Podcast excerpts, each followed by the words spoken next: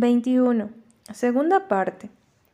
Bienvenidos a la feria anual del Instituto Tagus. Me llamo Terry y hoy seré su guía. Por favor, ajustense las bragas, cierren las piernas y no rían escandalosamente mientras hacemos el recorrido. Si esperabas algún tipo de puestos de comida y stands colocados en las aceras, subestimaste la capacidad de derroche de los alumnos y el directivo de la institución más snoop del estado.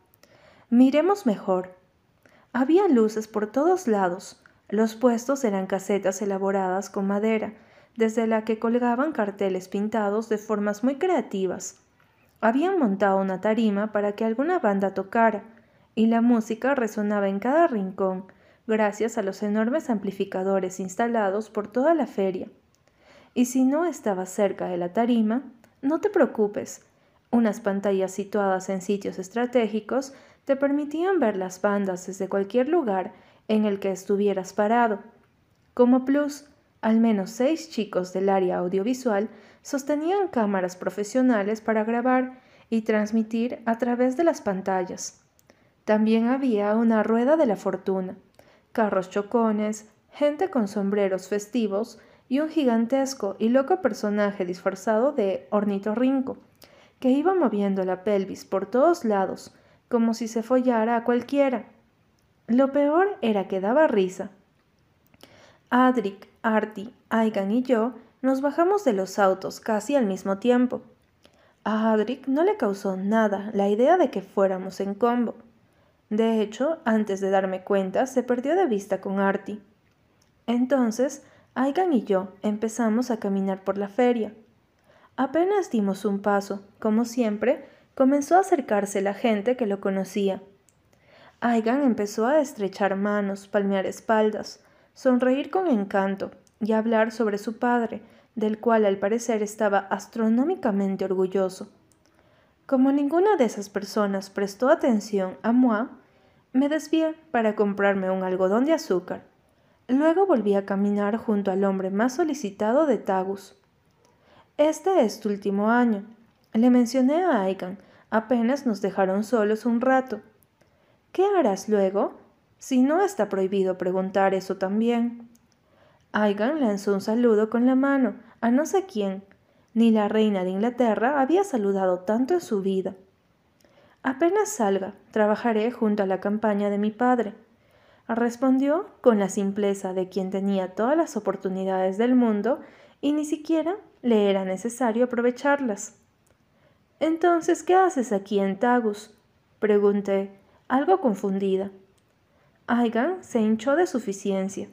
La energía que irradiaba repelía mi amargura habitual. Estaba a punto de alardear, lo sospeché. Es una tradición de los Cash venir a Tagus, mi bisabuelo, mi abuelo, mis tíos y mi padre vinieron, aclaró con la voz cargada de orgullo. El tono en que decía padre daba la impresión de que era el hijo favorito de ese hombre. Después me miró con la agilidad y la malicia de un enemigo inteligente. Solo que ellos salieron de aquí para terminar de formar una carrera. Yo quiero ser político, y para eso no necesito estudiar nada, solo ser astuto. ¿Has sido astuto hasta ahora? Inquirí, algo interesada por lo primero que él mismo me revelaba de su vida. Aigan ensanchó la perfecta sonrisa de ganador. Los hoyuelos de Lucifer se marcaron en su cara. Quise echarle un balde de ácido, porque joder, ser tan atractivo y tan malo en la vida no debía de ser posible ni justo. Mira a tu alrededor, indicó como si fuera más que obvio. Sus brazos extendidos hicieron referencia al mundo entero. ¿Quién aquí no me conoce? ¿Quién no diría que soy un gran tipo? Mi abuelo y mi padre han sido inteligentes, pero no lo suficiente. Yo vine a Tagus a dejar una huella que me servirá en el futuro. Cada persona que se detiene a saludarme, cada persona a la que yo me detengo a saludar, es un apoyo. Bueno, ni siquiera podía negarlo. Era cierto. En Tagus, Aigan era la figurilla estrella. Quizá un pequeño 4% le era indiferente, y ese 4% podíamos ser Kiana, yo y los que, en vez de admirarlo, le tenían miedo. Así que sí, No mentía. En ese instituto él era como el Messi de Argentina, los tacos de México, el Edgar Ramírez de Venezuela. ¿Como un voto, dices? Pregunté por si no lo había entendido bien. ¿Consideras que cada persona de Tagus votaría por ti si llegaras a lanzarte como político? No lo creo, estoy seguro. Quedé un poco desconcertada. Bueno, la política era más que sucia. Si necesitaban pruebas de ello, Aigan era la viviente. Quería ser político y al mismo tiempo era un narcotraficante, sin olvidar las peores características de su personalidad. Lo peor era que con la inteligencia suficiente sería capaz de cumplir sus metas. Me imaginé a Aigan dirigiendo un país, un Stalin en potencia. Mátenlo antes de que deje crías. Así que, si tú serás el político, ¿qué serán tus hermanos? Inquirí curiosa mientras pellizcaba trocitos de mi algodón de azúcar. Adric será quien controle las empresas de mi padre y Alexandre será el abogado, respondió con simpleza. Ellos sí irán a la universidad. Lo dijo como si fuera una sentencia irrevocable, como si sus hermanos fueran las fichas de su monopolio y él las moviera a su antojo. Esa parte de Aigan me molestaba demasiado. Él solía creer que tenía el mundo enjaulado, como un pajarito. Por eso fantaseaba con presenciar el momento en que la voz de Aigan perdiera poder. ¿Y eso es lo que ellos quieren? Pregunté con detenimiento. Aigan se encogió de hombros. La pregunta pareció demasiado pequeña e insignificante. No sé si es lo que quieren, pero es lo que deben hacer y lo que harán, contestó con indiferencia. Suena algo injusto, opiné, aunque muy tranquila. Quería medir la profundidad de su idiotez, a pesar de que parecía no tener fondo, como si los obligaran. Aigan se detuvo entre la gente que iba y venía. Me miró con seriedad casi como un profesor miraba al alumno que todavía no entendía algo que había explicado ya diez veces. Adric no se ha preocupado por nada en toda su puta vida, confesó, y me asombró la sinceridad y la inflexibilidad en sus palabras, como si aquello en verdad fuera un problema tan importante como las guerras en Siria. Mientras yo le he estado tratando de darle un empuje a nuestro apellido, él ha estado perdiendo el tiempo y pasándose todo por alto, como si nada tuviera importancia más que respirar. Alexandre no tiene el más mínimo sentido de la responsabilidad. Cree que todo es tan fácil como llamar y pedirlo. Cree que puede irse a dormir y mañana cualquiera resolverá las cosas por él. Si yo no estoy para obligarlos a hacer las cosas, esos imbéciles se perderían en el mundo. Se corrigió entre una risa falsa y absurda. No, ¿Qué digo? El mundo se los comería vivos. Y te aseguro que yo no dejaré que nada ni nadie se trague a mis hermanos, mucho menos el apellido Cash. Si ellos son un desastre, yo estoy aquí para ponerles en orden. Dicho eso, vio a alguien, ensanchó la sonrisa de político carismático y se alejó para estrecharle la mano como si estuviera haciendo su campaña anticipada. Bueno, Adric indiferente a la vida, Alexandre derrochando dinero como un niño, Aigan convencido de poder dominarlos a ellos y al mundo. No, no eran un desastre, eran un jodido y apocalíptico caos de familia. Ni siquiera sabía cuál estaba peor que el otro. Aigan se hundió en una marea de fans, saludos, risas, cuentos y bebidas. Como yo no tenía lugar ahí, me distraje pasando de puesto en puesto. Jugué con unos aros, aposté cosas y me gané un estúpido peluche en forma de té de Tagus. Hasta que la tarde comenzó a oscurecer, a enfriarse, y la feria se llenó de todo tipo de gente. Las voces ya se mezclaban entre la música que se oía desde la tarima. Estaba intentando meter un aro para ganarme un gorro, cuando el ornitorrinco Tot Apareció y empezó a fingir que me daba por detrás. Le di un par de manotazos para que se alejara, y entonces comenzó a hacer un baile ridículo de burla, hasta que se quitó la parte de arriba del disfraz y asomó su cabeza y su cuello. Una sonrisa de ensueño apareció. Era Dash. ¿No tienes el espíritu de la feria, Jude? rió él, sacudiéndose el cabello lleno de ondas. Sostuvo la cabeza de Todd debajo de su brazo. Si el espíritu es lujurioso, no, resoplé, y volví a mi intento de acertar con los aros. deberías ver lo que están haciendo dentro de la casa del terror. Los gritos no son precisamente de susto, bromeó. Por lo visto esperó que yo me riera mucho, pero como fingí una sonrisa, apoyó el codo en la caseta de juego y me miró con algo de extrañeza. Bueno, ¿qué haces aquí sola? Te di llegar con Aigan. Está dando autógrafos por ahí. Me limité a responder. Una fila de botellas se extendía a pocos metros frente a mí. El chico que atendía el juego estaba recargado, en una esquina con los brazos cruzados y una expresión aburrida, mientras esperaba que yo ganara o perdiera. Admití que lo de acertar se veía más fácil en las caricaturas, ¿Cómo vas con eso? me preguntó Tash con el mismo gesto de quien le preguntaba a alguien cómo había muerto su familia. Mi aro golpeó contra el vidrio de la botella y cayó al suelo. Me quedaban cuatro intentos. ¿No es obvio? Cada día me enamoro más de mi egocéntrico, cruel, machista y tóxico novio. Expresé con todo el sarcasmo al que era posible recurrir, como si anunciara el premio a algo. Soy una protagonista de novela erótica, amigo. Es el sueño. Dash suspiró con condescendencia. Casi me palmeó el hombro en señal de apoyo. Un movimiento en Twitter con algún hashtag me habría hecho ver más víctima. Sé lo que piensas, Kiana, Artie y tú sobre eso de acabarlos, pero si no lo soportas, puedes dejarlo, dijo en tono de consejo. Otro lanzamiento fallido. El aro rebotó en el cristal con un ruido agudo. Es que ese es el problema. No puedo, admití. Casi de inmediato arrojé otro aro con un poco más de fuerza. Dash miró el aro fallar y caer, y luego negó con la cabeza.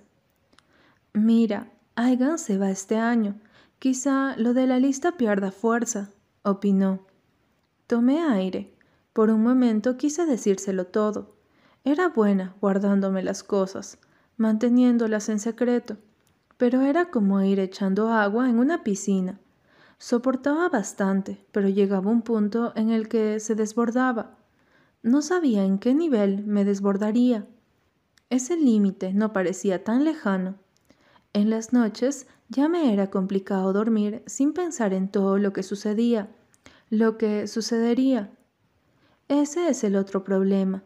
Ya no se trata solo de la lista. Exhalé y lancé el siguiente aro. Quizá fue demasiada fuerza porque cayó detrás de las botellas. Jude, el mundo cash es así, argumentó, encogiéndose de hombros, como si no hubiera demasiado que profundizar en ese tema. Absorbe a todos los que no pertenecen a él, y si miras bien quiénes pertenecen, descubres que son solo ellos tres. Soltó aire con cansancio. He visto cómo termina esto. Yo siempre se lo dije a Artie, pero ella no me escuchó.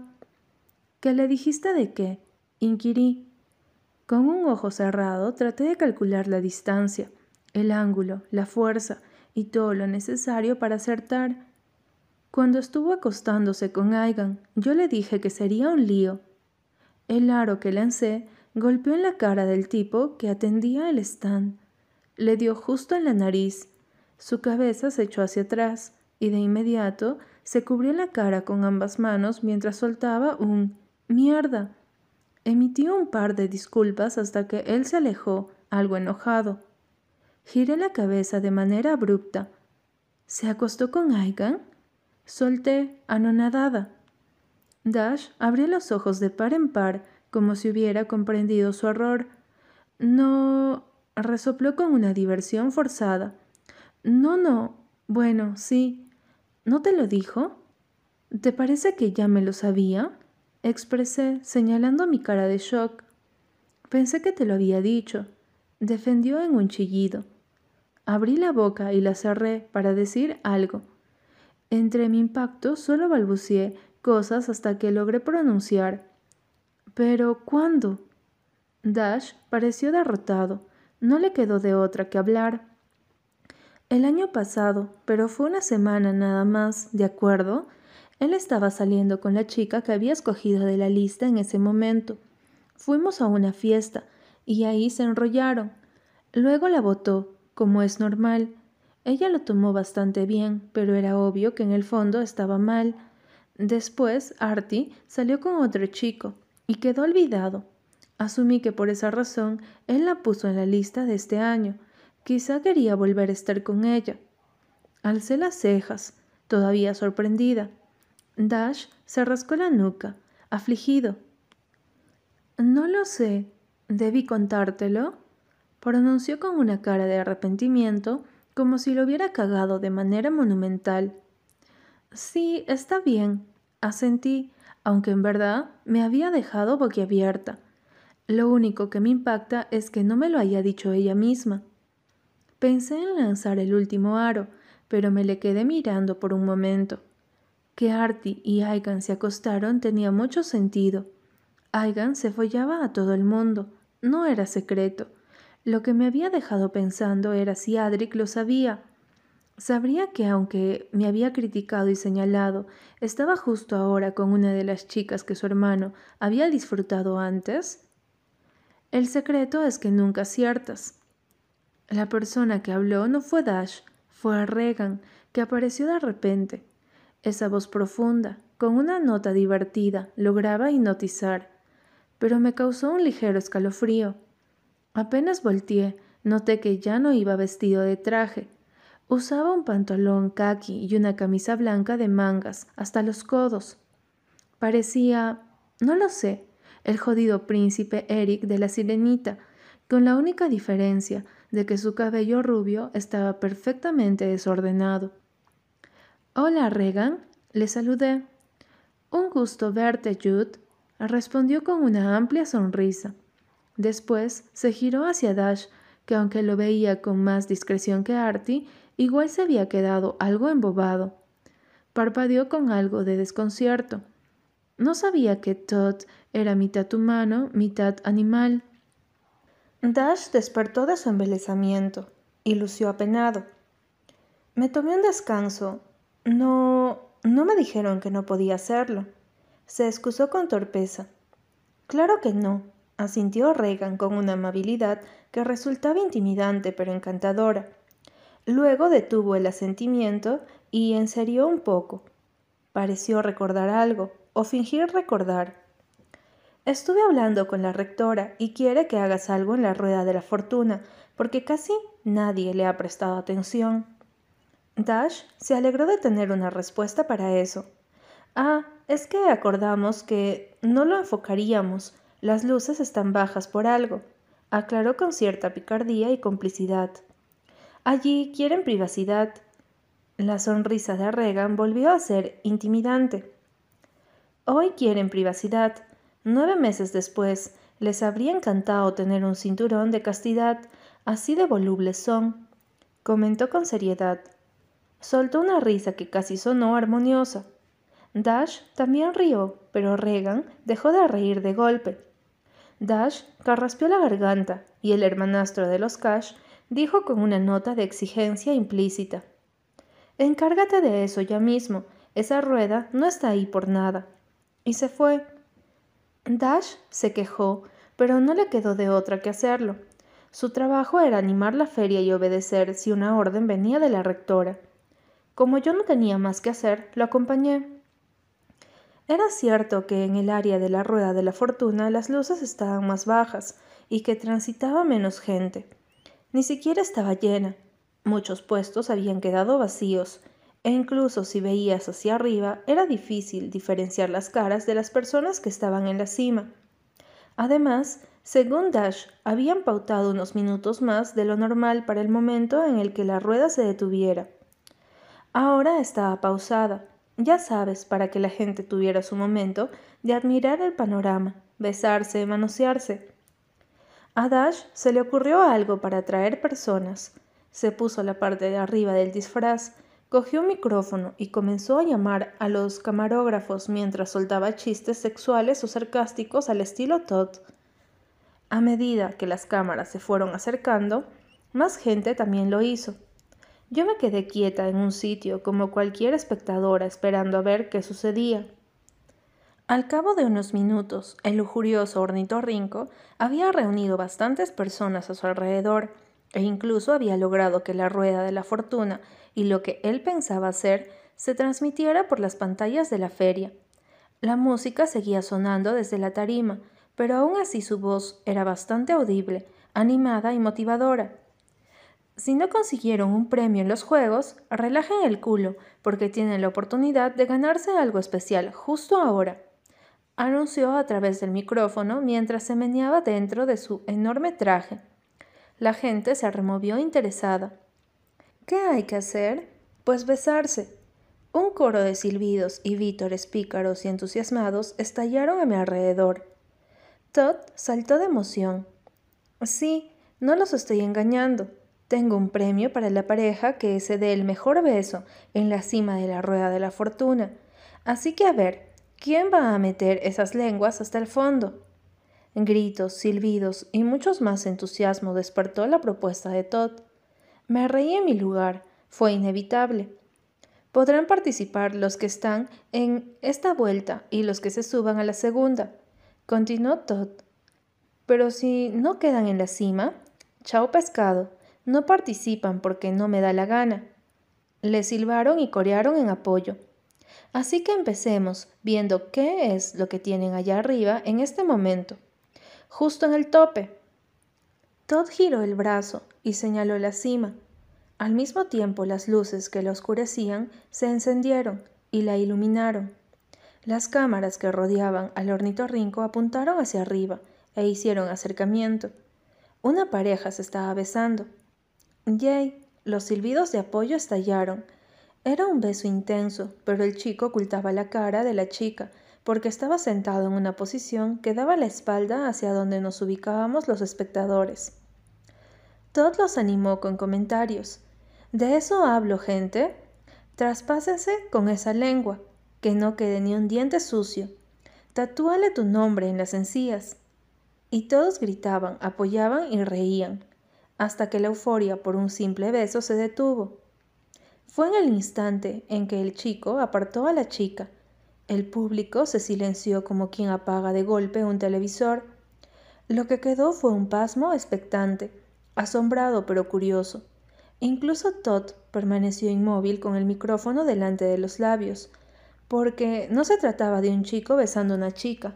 No, era un chico que había besado a Alexander Cash.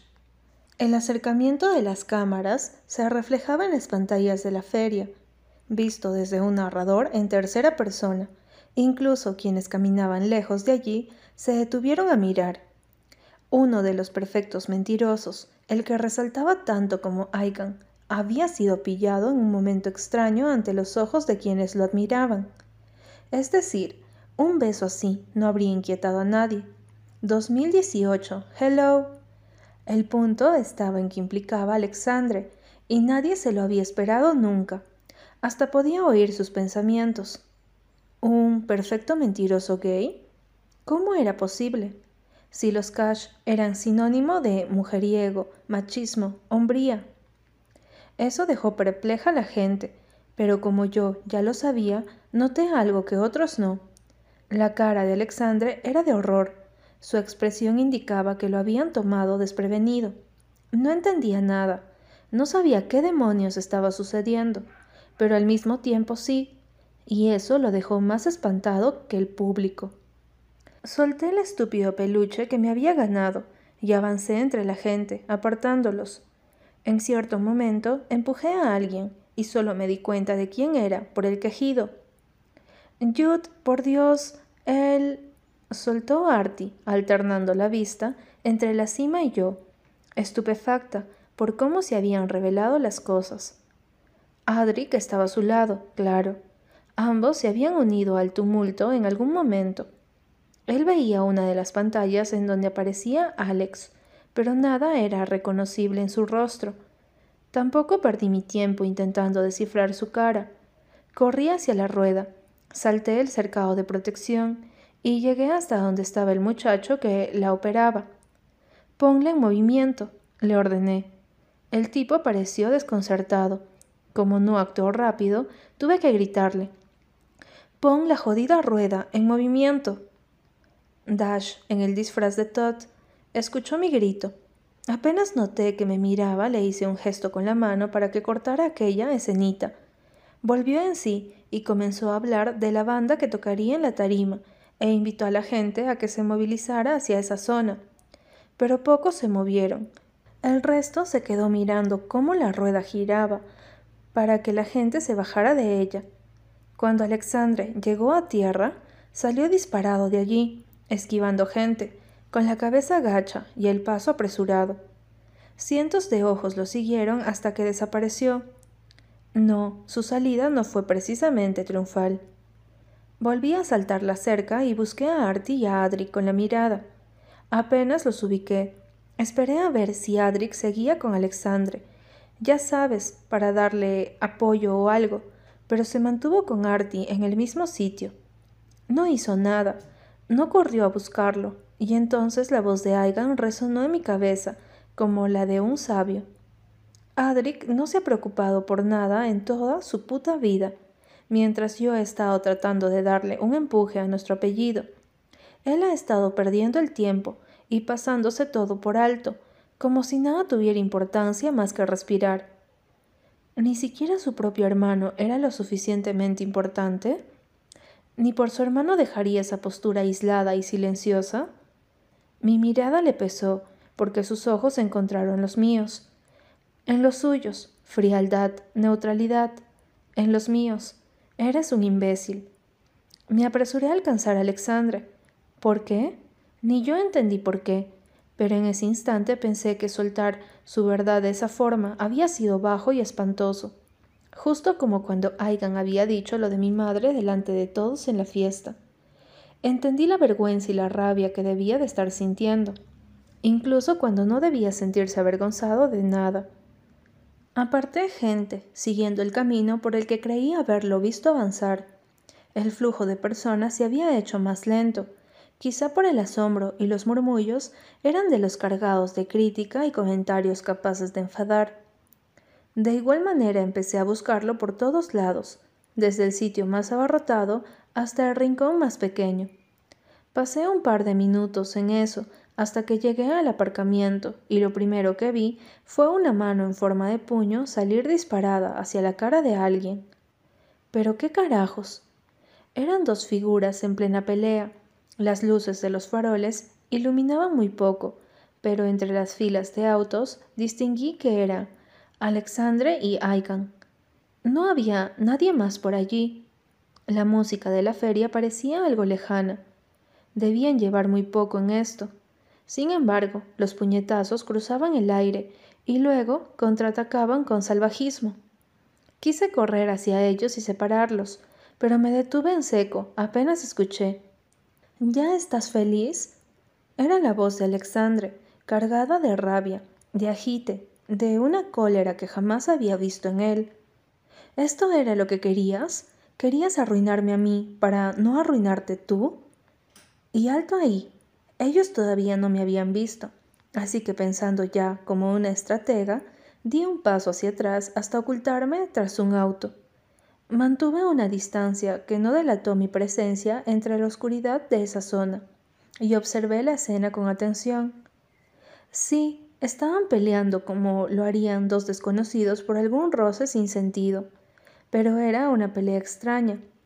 Alex, decidido y firme, Arrojaba golpes en total posición, piernas separadas y manos en puños a la altura de la cara, pero Aigan esquivaba al mismo tiempo que sostenía una botella de cerveza. Su balanceo y sus pasos eran torpes. ¿Estaba ebrio? No logré detallarlo bien, porque en un segundo Alexandre se le fue encima en un arrebato. Pero yo qué demonios tengo que ver. Alcanzó a quejarse Aigan un segundo antes de que el puño de Alexandre se estampara en su cara. Un gancho exitoso, amplio, potente, que fue como una dosis de felicidad para mí. Por un instante solo pude pensar, gracias Dios mío por permitirme vivir para ver el momento en el que alguien le da un golpe a Aikan. El golpe le dobló la mejilla y lo hizo tambalearse. En ese momento lo confirmé. Aigan estaba algo ebrio. Nos habíamos separado más de dos horas. De seguro había bebido durante ese tiempo. De todos modos consiguió equilibrarse, pero la botella cayó al suelo y se partió en pedazos. El sonido del cristal rompiéndose se alzó por encima, el silencio del aparcamiento. Siempre tienes que ver en todo, y estoy cansado, maldita sea. Quiero que esta mierda termine, profirió Alexandre justo cuando Aigan se palpaba la cara en busca de algún rastro de sangre. No lo encontró. Su hermano menor no podía ser más fuerte que él. Sospeché que solo le había atestado porque Aigan no estaba en todos sus sentidos.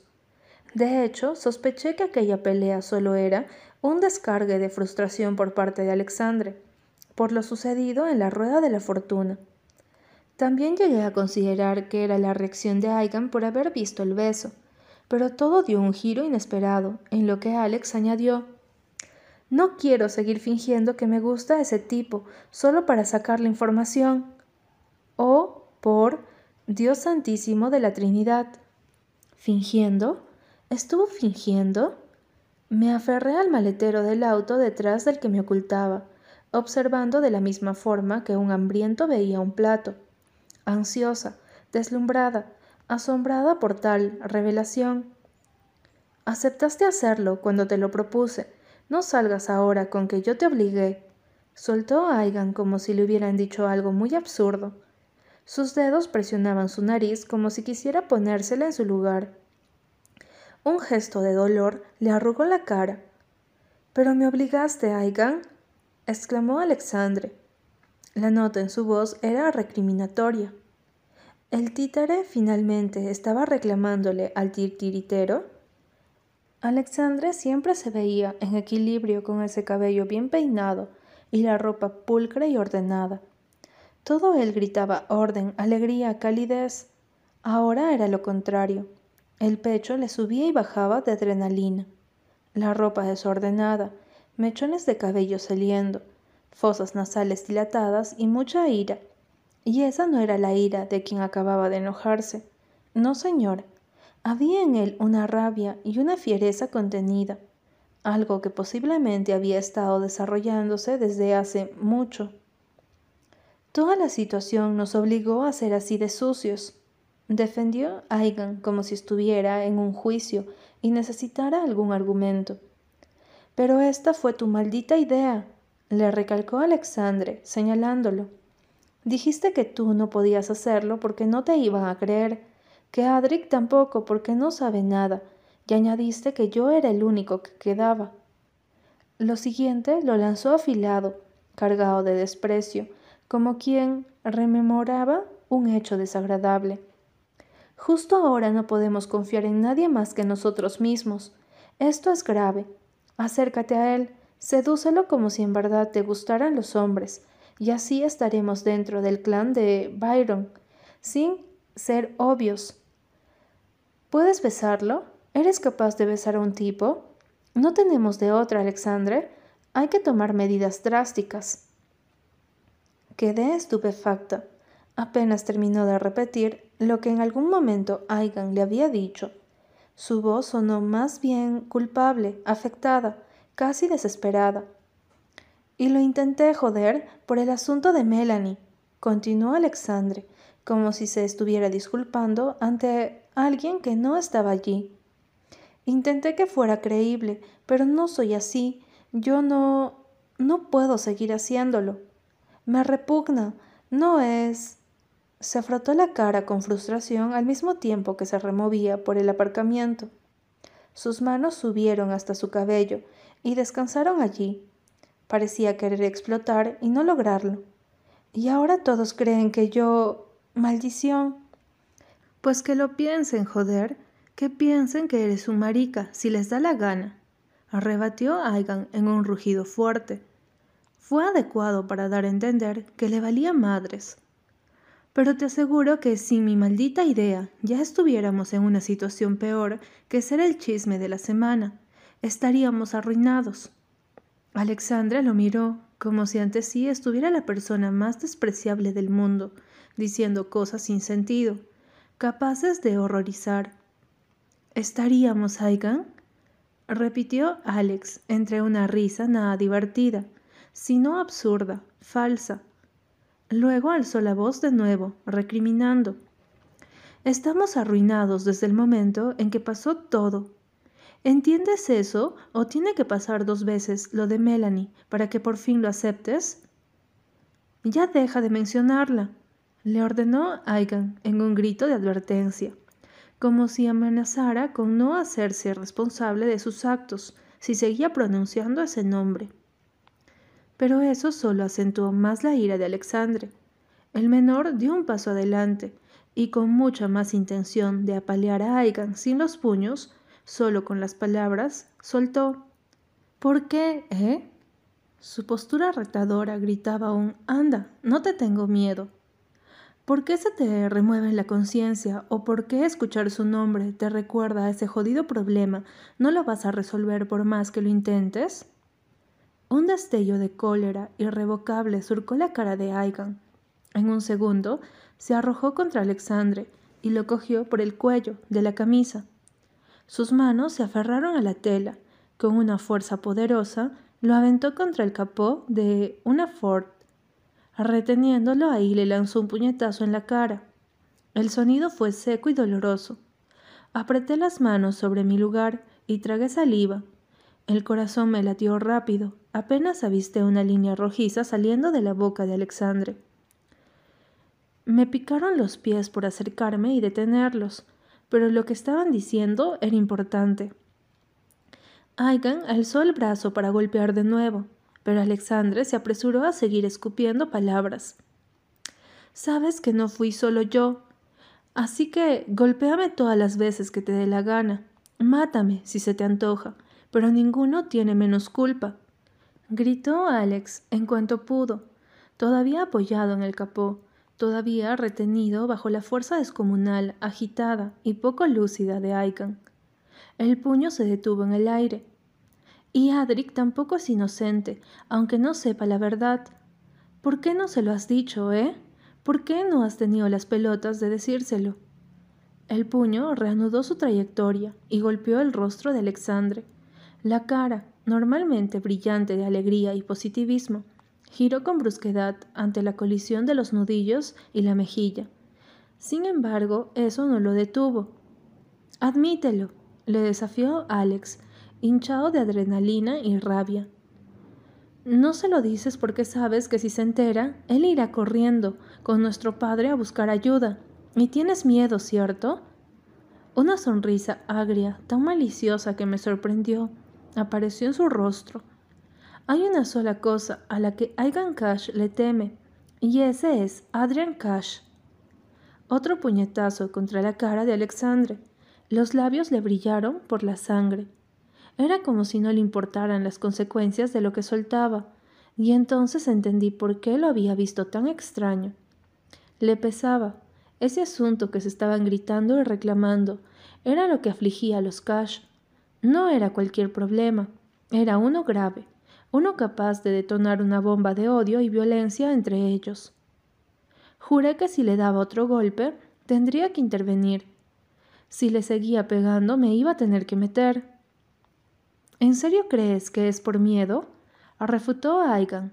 Sus dos manos, ahora aferradas a la camisa, sacudieron a Alexandre con salvajismo. Yo los protejo, imbécil. ¿Tú crees que si Adric le pide ayuda, nos la dará? Es el único hombre que mandaría matar a sus propios hijos solo por hacerle pasar una vergüenza tan grande como esa. Esas palabras fueron un chiste para Alexandre. Soltó una risa amplia y amarga.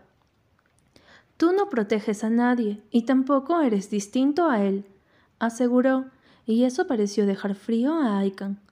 Nos mataría a Adric y a mí de mil formas distintas para no arruinarte tú, pero esta vez no sabes cómo salvarte. Cállate. pronunció Aigan en advertencia con los dientes apretados y los nudillos ya blancos por la fuerza con la que estrujaban la camisa. Desde el funeral lo entendiste, siguió Alexandre, provocándolo aún más. ¿Crees que no me he dado cuenta? Llevas semanas bebiendo, no duermes, no comes casi, estás desesperado, ya estás arruinado. Que te calles, maldita sea. El golpe que acompañó el rugido fue tan potente que apenas tocó la cara de Alexandre, le hizo rebotar la cabeza contra el capó. Desde mi ángulo se vio claro, y el sonido que produjo el cráneo contra el metal fue tan impactante que salí corriendo de mi escondite para intervenir. Las cosas sucedieron muy rápido. Yo empecé a gritar a medida que me acercaba. Aigan, ¿qué demonios haces? Suéltalo pero la furia de Aigan había pisado acelerador y no se detenía. Un puñetazo, otro puñetazo. Alexandra ni siquiera intentaba defenderse. Aigan parecía un mastodonte en pleno descargue de ira, pero a pesar de eso me le arrojé encima para pararlo. Reuní toda mi fuerza y tiré de sus brazos. Él se resistió e intentó seguir golpeándolo. Logró atestarle un par de puñetazos más y al mismo tiempo logró empujarme a mí. No obstante, no perdí el equilibrio y volví a meterme. Ya basta. Déjalo, joder. Es tu hermano, Aigan. Es Alexandre. Lo vas a matar. Continué diciendo mientras luchaba por detenerlo. Confusión de brazos, mis gritos, los rugidos, los golpes. Jalé los hombros de Aigan y le grité más fuerte. Como no reaccionaba y solo lanzaba golpes, me colgué de él como una garrapata y lo mordí. Lo mordí tan fuerte en el cuello que soltó un gruñido de dolor al mismo tiempo que yo pisaba tierra. Aigan se giró hacia mí en cuanto entendió mi ataque, con la mano puesta en el cuello. Me asustó el salvajismo y la rabia en sus ojos, esa mandíbula tensa, la respiración semejante a la de un toro. Pero ya había soltado a Alexandre y me era suficiente. Para ya, demonios, le exigí, agitada, manteniendo cierta distancia. Es tu hermano. ¿En verdad eres capaz de matarlo a golpes? Me miró colérico. El pecho se le hinchaba con cada respiración, las manos en puños de los que brotaban las venas. El deseo de violencia se reflejaba en sus ojos. Tuve miedo, pero corrí hacia Alexandre que seguía recostado en el capó, tocándose la cara y soltando quejidos. Lo ayudé a ponerse en pie. Su rostro estaba muy magullado y enrojecido, la nariz rota y la boca escurría saliva y sangre. Dios santo, era espantoso. Pero una sensación horrible me estrujó el estómago cuando vi el dolor y la aflicción reflejada en sus ojos grises, siempre tan cálidos y ahora nublados por furia y decepción.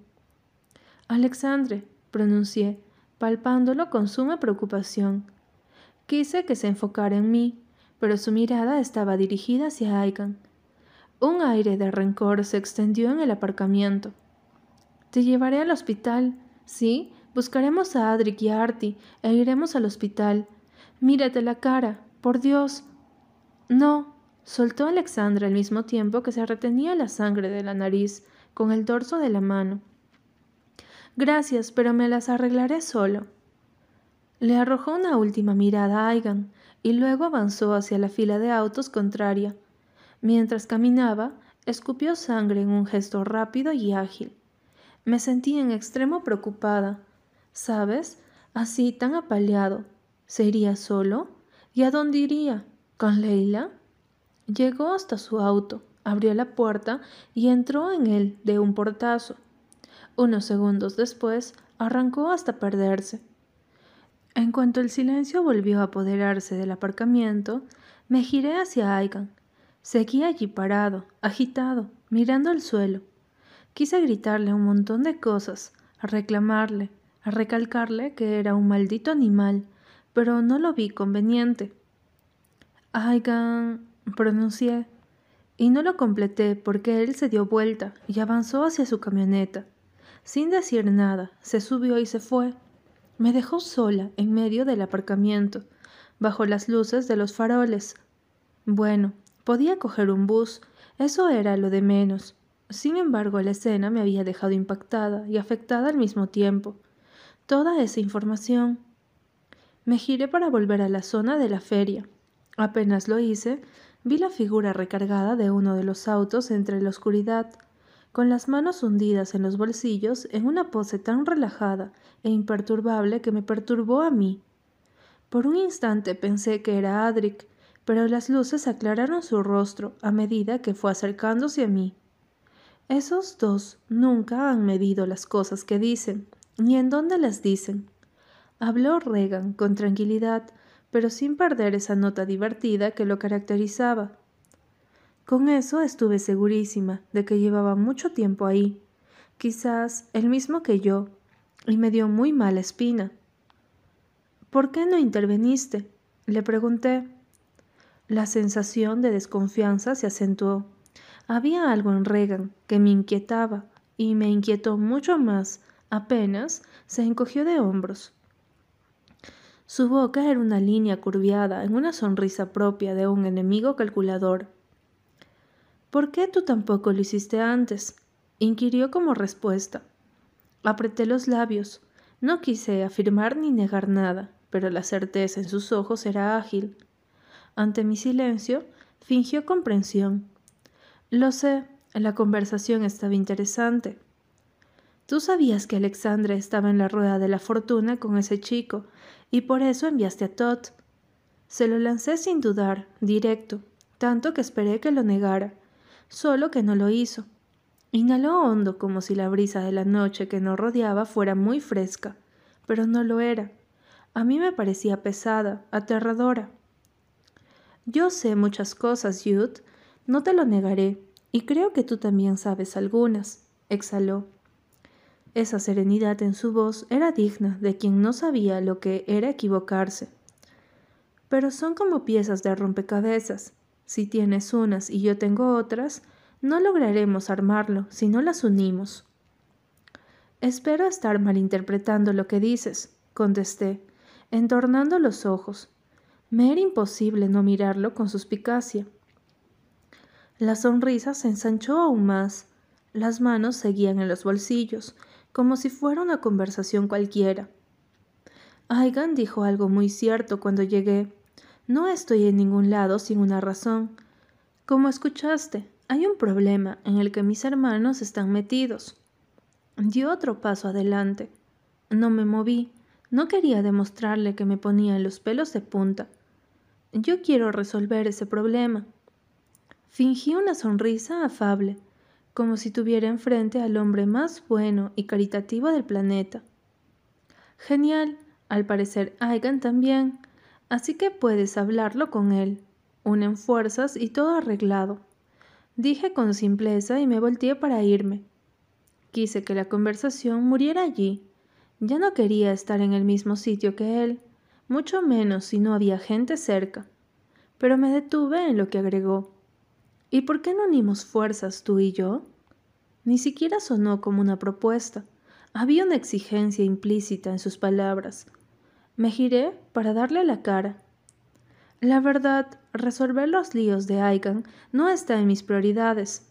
Expresé y le añadí un toque de indiferencia, como si no me interesaran en lo absoluto esos temas. Yo soy solo la novia, y como sabrás, hay un plazo en ese punto. El mío se terminará pronto. Soné concluyente, y él lo entendió. La sonrisa no había desaparecido de su cara ni un momento. Era como si supiera exactamente lo que oiría y cómo responderlo. La seguridad que irradiaba no era inestable como la de Aigan. Ese hombre era más hábil que los perfectos mentirosos. Nadie podía hacerme cambiar de opinión. Lo percibía si mirabas más allá del engañoso atractivo que le habían concedido. De hecho, esa belleza era la piel que ocultaba la verdad. Entiendo, y no seré grosero, insistiendo. Asintió al mismo tiempo que se me acercó con una fluida elegancia. Alcé la cara firme. Los ojos grises propios de un cash sostuvieron los míos. Solo quiero dejar claro algo. Cuando digo resolver, no me refiero precisamente a salvarlo. Es como Hizo un gesto pensativo, que en verdad se vio encantador y malicioso al mismo tiempo. Buscó la respuesta en su mente, y luego se le iluminó el rostro cuando dio con ella. Como cuando alguien más paga una deuda por ti, te libras de esa, pero quedas debiéndole a quien te hizo el favor. Yo quiero hacerle el favor a Aikan. Ya luego él se las arreglará conmigo. Esperó a que dijera algo, pero me negué a pronunciar palabra. No quise destrozar el aire de firmeza que había adoptado. Si cambias de opinión, solo llámame, agregó al cabo de un momento sin respuesta. ¿Por ahora quieres que te dé el aventón? No, volveré sola, dije. Regan asintió con caballerosidad y se perdió de vista. Me apresuré a regresar a donde hubiera gente. La feria ya era la misma de nuevo. Música, ánimos, risas y voces. Busqué a Artie, pero no la vi por ningún lado así que quedé con Kiana para que me llevara al apartamento. Lo único que quería era estar sola en mi habitación y pensar. En el auto traté de verme normal. No dije nada sobre la pelea. Kiana comentó cosas sobre lo de Alexandre, que su cara fue la mejor parte, que le había encantado ver cómo ese cristal que rodeaba a un cash se rompía. Yo me mantuve callada y asentí. Apenas crucé la puerta del apartamento, descubrí que Artie tampoco había llegado. Fui a mi habitación, me lancé en la cama y miré el techo. Tenía demasiado por procesar y decidir. La discusión entre Aigan y Alexandre había revelado mucho, pero al mismo tiempo había despertado más dudas. Hasta ahora algo era seguro. Lo que rodeaba la muerte de Melanie era más oscuro de lo que creía. Sobre la muerte sospeché y supuse tantas cosas que me asusté. Alex y Aigan implicados. Y, ajá, ahora Alexandre no era gay, según había entendido. Nunca lo fue. Había fingido con ese tipo para sacar la información. Pero, ¿qué información? El tipo formaba parte del clan Byron.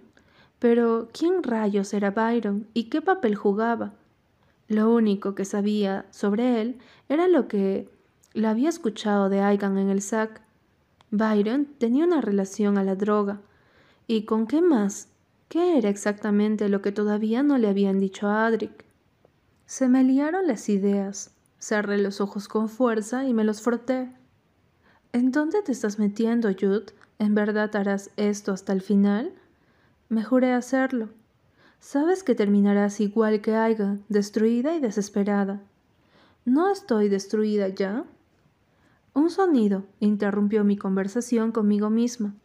Me apoyé sobre mis codos en el colchón y miré la puerta de mi habitación cerrada. Debía de ser Artie. Tenía tanto que hablar con ella. A la mierda lo de que se había acostado con Aigan. Eso no me importaba. Éramos amigas y aliadas. Una cosa de un año atrás no debía ser ni tema de discusión. Me levanté con un suspiro, abrí y salí. Si en el aparcamiento todo había sucedido muy rápido, ahí en el apartamento sucedió muy lento. Escuché las risitas al mismo tiempo que vi la escena. Bueno, Artie se había entrado, pero no estaba sola. Al parecer ambos habían atravesado la puerta y ahora estaban parados en medio de la sala, besándose, sin saber que yo me encontraba allí. Ella y Adric, Adric y ella, desde mi posición, Artie estaba de espaldas. Adric la superaba en tamaño, pero sus manos grandes y masculinas le apretaban la cintura, apegándola a su cuerpo. Ella se había alzado de puntitas para poder rodearle el cuello con los brazos. Su cabello negro lleno de ondas caía en cascada. El beso era intenso, profundo, sexual. Me quedé observándolos porque las piernas me fallaron. En verdad quise correr, salir de ahí a toda velocidad, pero me quedé aún más paralizada cuando Adric abrió los ojos y todavía besando a Artie, me miró. Supo que estaba allí y no se detuvo. De hecho, intensificó el beso al mismo tiempo que deslizó sus manos hacia abajo para tocarle las caderas. Y si quiso enviarme un mensaje, lo recibí. La estoy tocando, la estoy besando. Míralo, Míranos.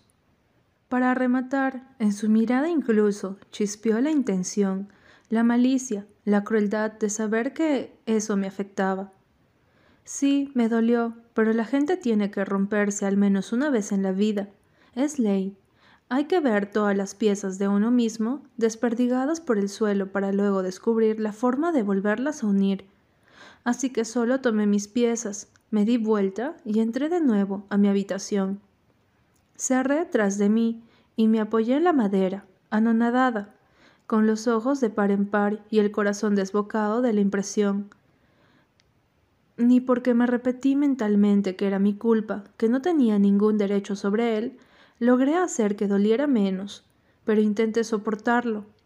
Oí otras risitas pícaras de Artie, la voz de Adric murmurando algo que no entendí, y luego pasos. La habitación de Artie y la mía estaban una junto a otra, así que escuché con claridad el momento en que se acercaron a su puerta, abrieron y cerraron. Lo que iba a pasar allí dentro lo tuve tan claro que lo único que se me ocurrió fue volver a ponerme mis zapatos, coger mis llaves, mi celular y salir del apartamento. Bajé las escaleras a toda velocidad. Las manos me temblaban mientras una voz me reclamaba en mi cabeza. ¿Por qué demonios tiemblas, Jude? ¿Por qué ese nudo en la garganta? ¿Por qué tú no te habrías acostado nunca con Aigan y ahora él va a acostarse con Artie? ¿Es así? Va a follarse a tu amiga y mañana lo oirás hablando de lo asombroso que fue, de los detalles, de los besos, de que se repetirá, y no lo vas a poder odiar, ni siquiera la odias ahora.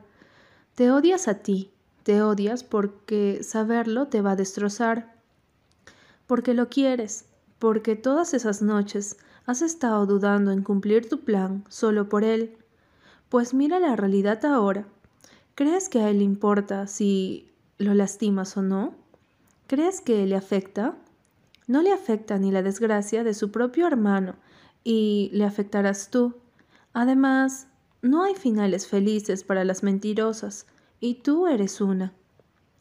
Salí del edificio. La brisa nocturna me causó un escalofrío. Contemplé la calle vacía frente a mí. ¿Y ahora qué? Necesitaba... Yo necesitaba... Ni siquiera entendía en dónde estaba parada. Algo me zumbaba en los oídos. Rabia, tristeza, desesperación. Empecé a caminar por la acera sin dirección específica. Sacudí la cabeza. Joder, las palabras seguían repitiéndose en mi mente una y otra vez. La estaba tocando como te tocó a ti, la estaba besando como te besó a ti, como lo hace con todas, y no puedes decir nada. ¿Con qué moral? ¿Con qué derecho? Quieres destruir a su familia, quieres vengarte.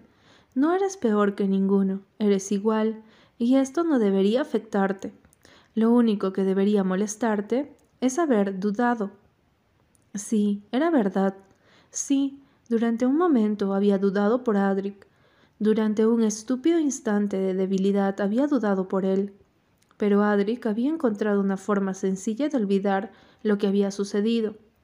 Y si era así de fácil para él apartar las cosas, lo debía de ser para mí cumplir con mi objetivo. Me detuve. Piensa como estratega. Piensa en lo que te hicieron. Piensa en tus razones. Piensa en la verdad. Tienes todas las piezas para lograr esto. Solo te falta unirlas. ¿A quién utilizarás para eso?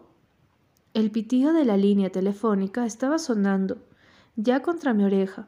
Había marcado el número con los dedos temblorosos a medida que caminaba, pero ahora un aire frío y decidido me envolvía. La voz al otro lado atendió, y mi respuesta fue clara, pero cargada de resentimiento. Si quieres que te ayude, me lo tendrás que contar todo. ¿Estás segura? Lo estoy, Regan.